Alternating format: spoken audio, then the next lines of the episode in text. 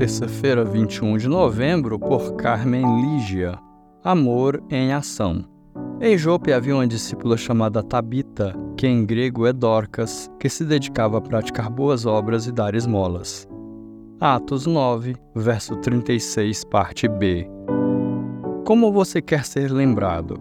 O que você faz reflete Jesus? Que legado você está deixando para as futuras gerações?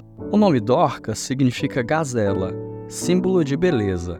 Em aramaico é Tabita. Ela era uma mulher judia que morava em Jope e uma das influenciadoras do trabalho feminino local. Viveu na época em que, com a conversão de Saulo, cessou a primeira onda de perseguição aos cristãos trazendo tranquilidade para a igreja que agora estava estabelecida em diversas cidades, não mais somente em Jerusalém. Cristã autêntica ativa, foi a única mulher a ser chamada de discípula na Bíblia. Onde ela colocava as mãos, deixava suas marcas de graça e bondade. Sua prioridade era seguir as ações do Mestre Jesus e servir às pessoas de sua comunidade.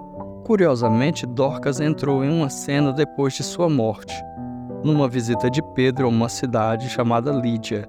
Seu velório foi cercado de testemunhas sobre a sua bondade e dons, costurando roupas para as viúvas que mostravam as lindas túnicas que ela havia feito. As roupas revelavam a beleza feminina e resgatavam a dignidade, uma vez que, como viúvas, não tinham recursos nem muita aceitação na sociedade.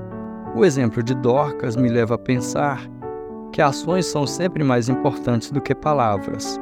Sendo assim, viva a compaixão por meio de um amor verdadeiro, demonstrado com suas ações. Desperte o dom que há em você.